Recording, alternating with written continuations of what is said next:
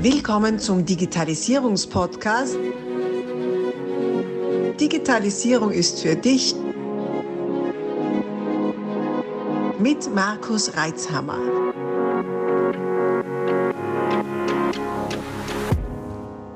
Du hörst den zweiten Teil dieser Podcast-Folge. Solltest du Teil 1 noch nicht gehört haben, stoppe am besten jetzt und geh zurück, um auch keine Inhalte zu verpassen. Ansonsten viel Freude mit Teil 2. Jetzt ist ja Cloud-Anwendung nicht gleich Cloud-Anwendung. Also nicht nur Cloud ist nicht gleich Cloud, sondern auch Cloud-Anwendung ist nicht gleich Cloud. Äh, gibt es ja da welche, die sind zwar bunt und hübsch, ähm, allerdings dann, so spätestens wenn es um Schnittstellen geht, mühsam. Soweit ihr das sehe, habt ihr ja auch wirklich eine, eine, äh, einen ähm, Client, den man wirklich am Rechner installieren kann, sodass das schön synchronisiert wird, ohne dass ihr da im Browser herumfriemeln muss. Stimmt das?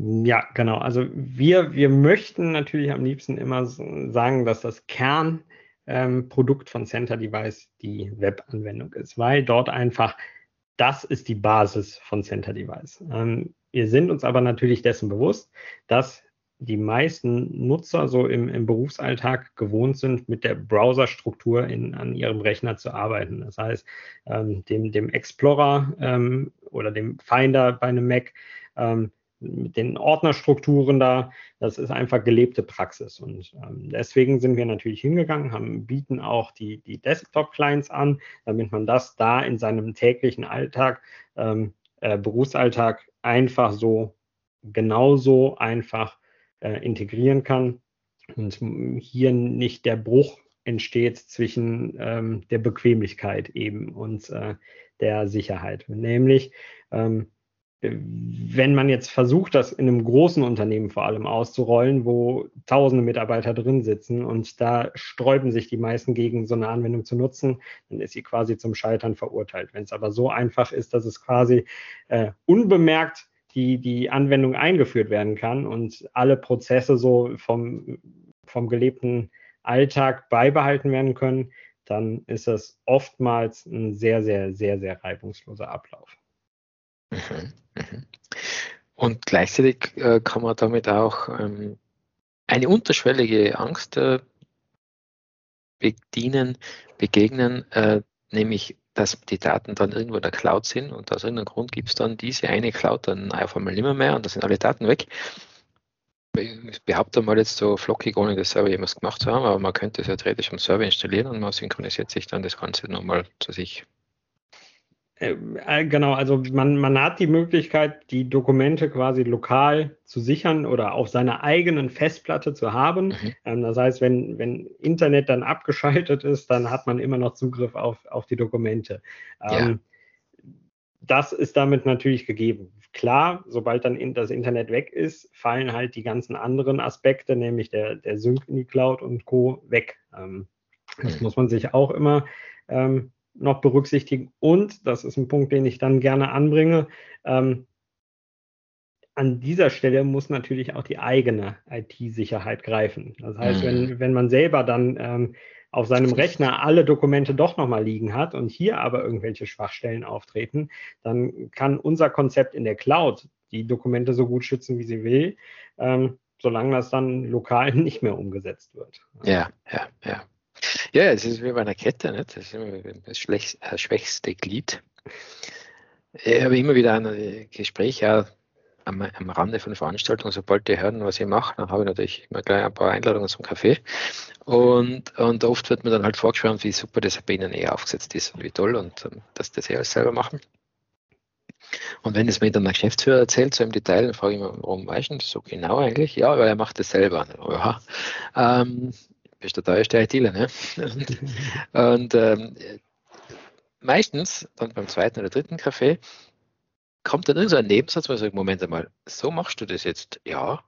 Weißt du schon, dass du dein komplettes Netz, das du so super abgesichert hast, jetzt komplett aufgemacht hast?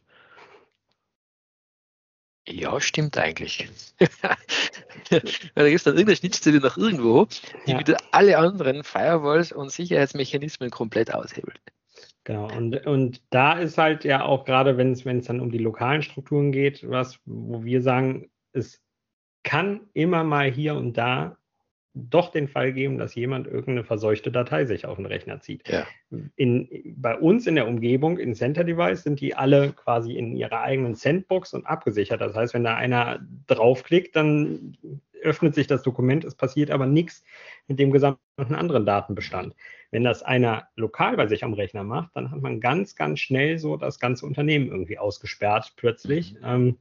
und das ist der Punkt, wo wir sagen, denk lieber nochmal drüber nach oder lass dir auch mal diese ganzen Testierungen zeigen, die sagen, hier, das, was wir in der Cloud machen, ist schon ein Konzept, was deutlich sicherer ist, als du es privat oder äh, selber in deinem Unternehmen oftmals umsetzen kannst, zumindest ähm, ohne große Investitionen dafür aufnehmen mhm. zu müssen und ähm, ja, da die, die, den nötigen IT dazu beschäftigen.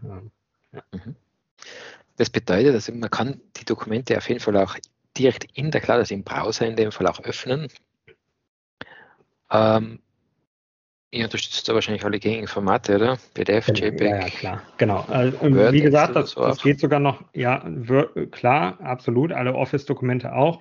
Es geht sogar noch den Schritt weiter, dass, wie gesagt, nach Bildern kann man sogar suchen. Die, das heißt, alle Dokumente werden automatisch Volltext indexiert.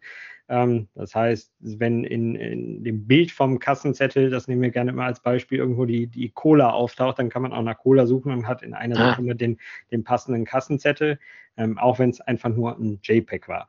Ähm, und dann zusätzlich dazu haben wir natürlich auch noch für Office-Dokumente die Anbindung an Office Online.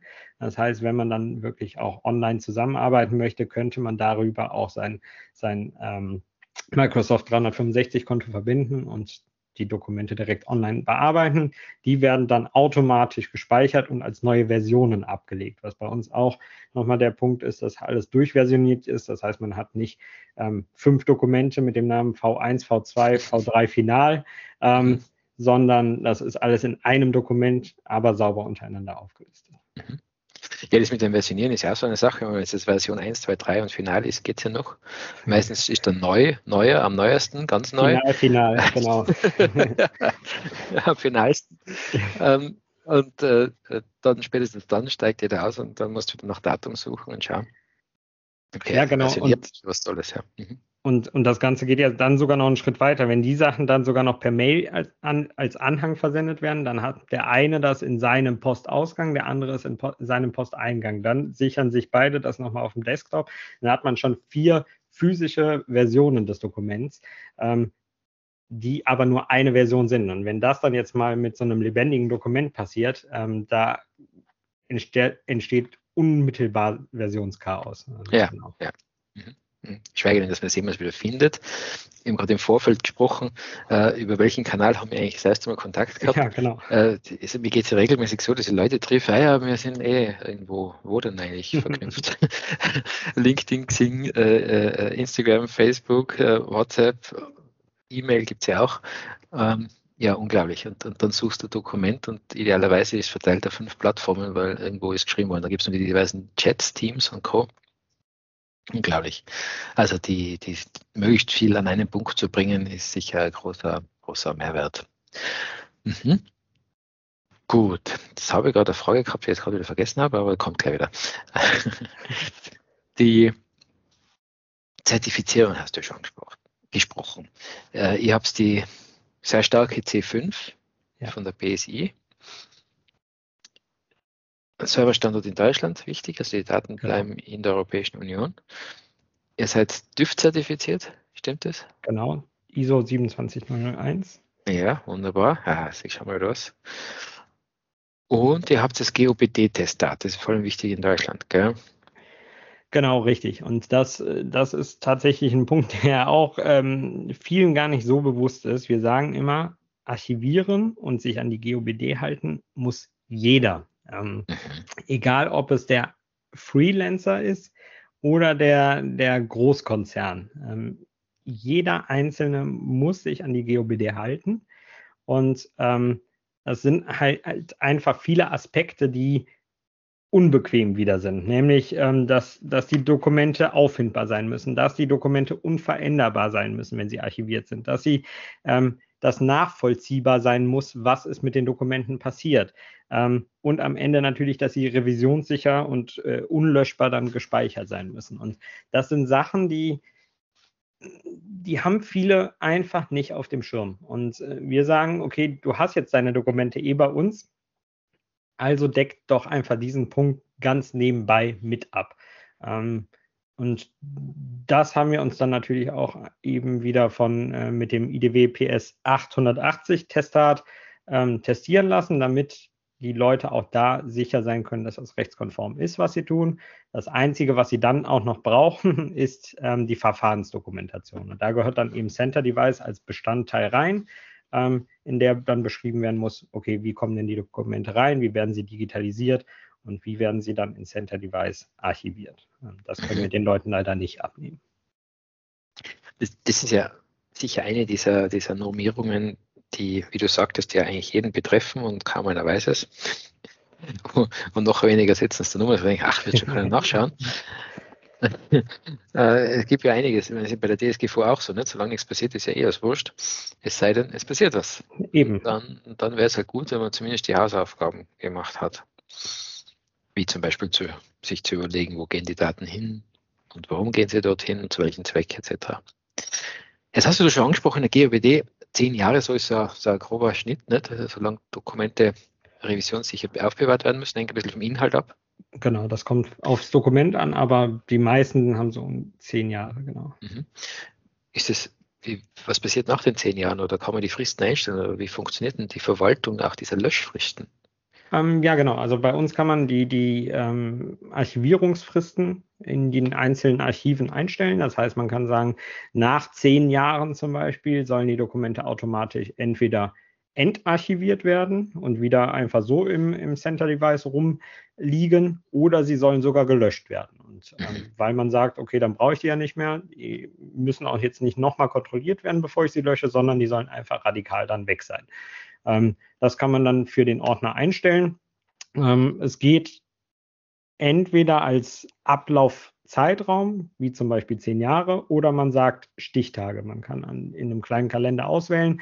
Zum 31.12.2031 sollen die Dokumente aus diesem Archiv dann wieder entfernt werden. Mhm.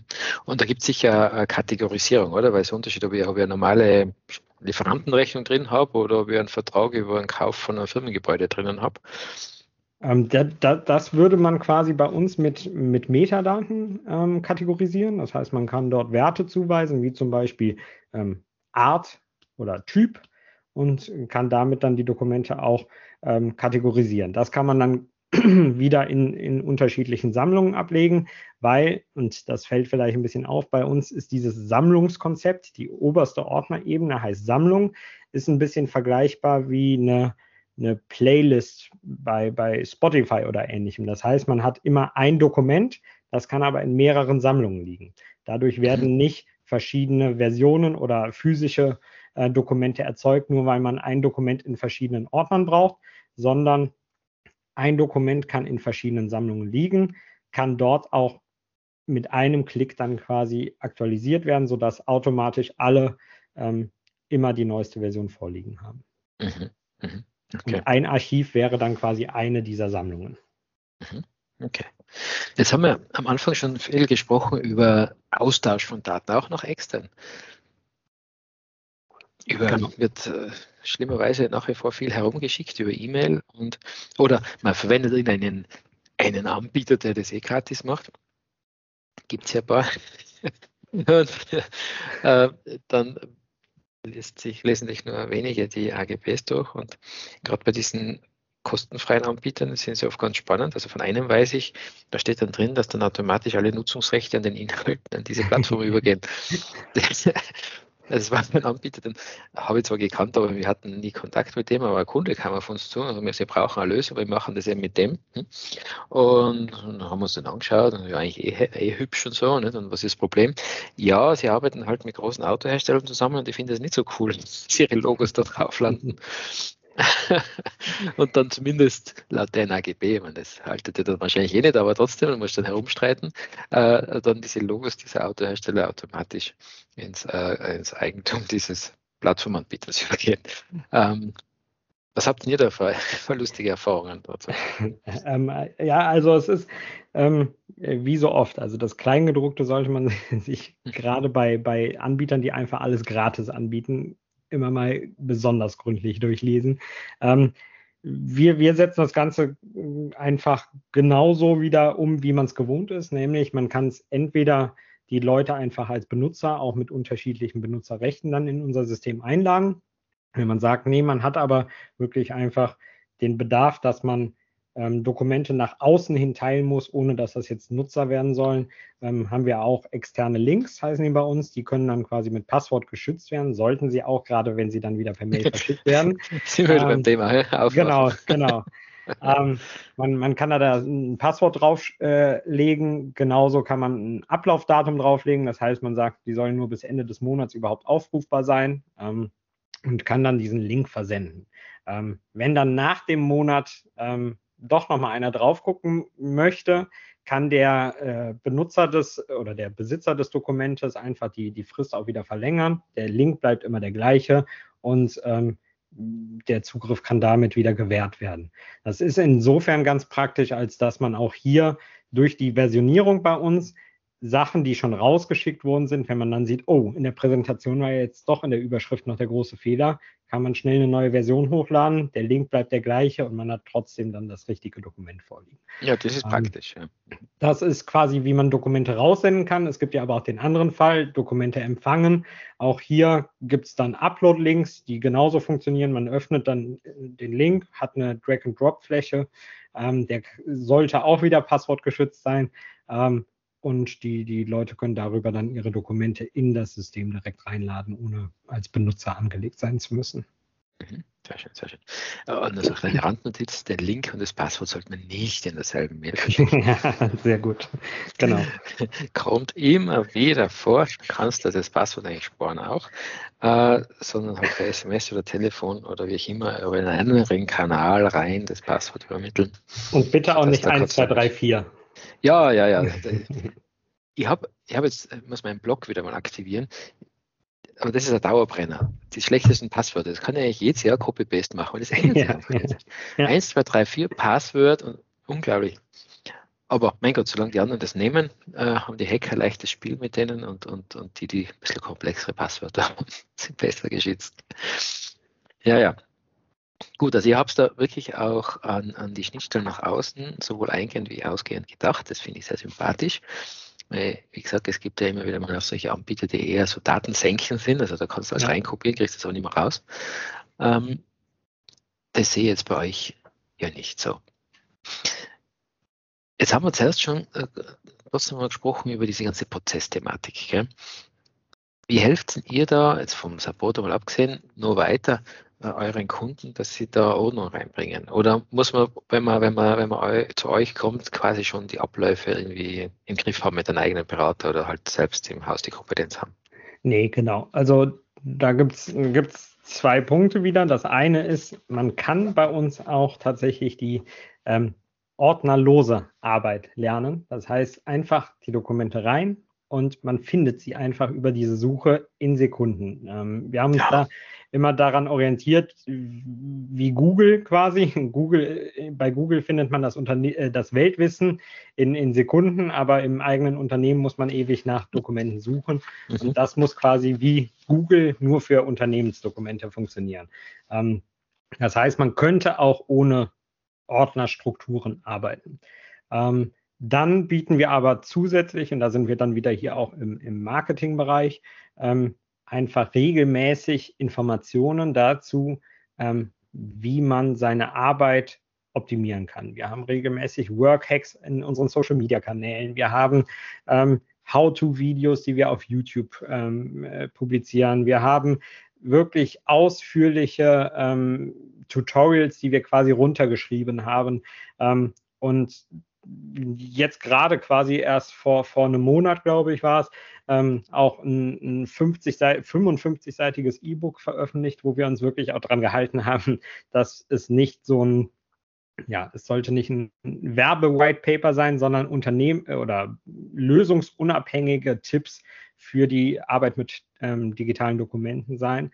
Ähm, Das heißt, wir, wir veröffentlichen einfach da wirklich regelmäßig Content, der den Leuten ermöglicht, möglichst effizient zu arbeiten. So viele Inhalte. Wir stoppen hier kurz und teilen dieses Interview auf mehrere Teile auf. Folge unserem Kanal, abonniere ihn, um auch den nächsten Teil nicht zu verpassen. Abonnier doch gleich unseren Podcast und vergiss nicht, eine 5-Sterne-Bewertung zu hinterlassen. Bis dann, wenn es wieder heißt, Digitalisierung ist für dich mit Markus Reitzhammer.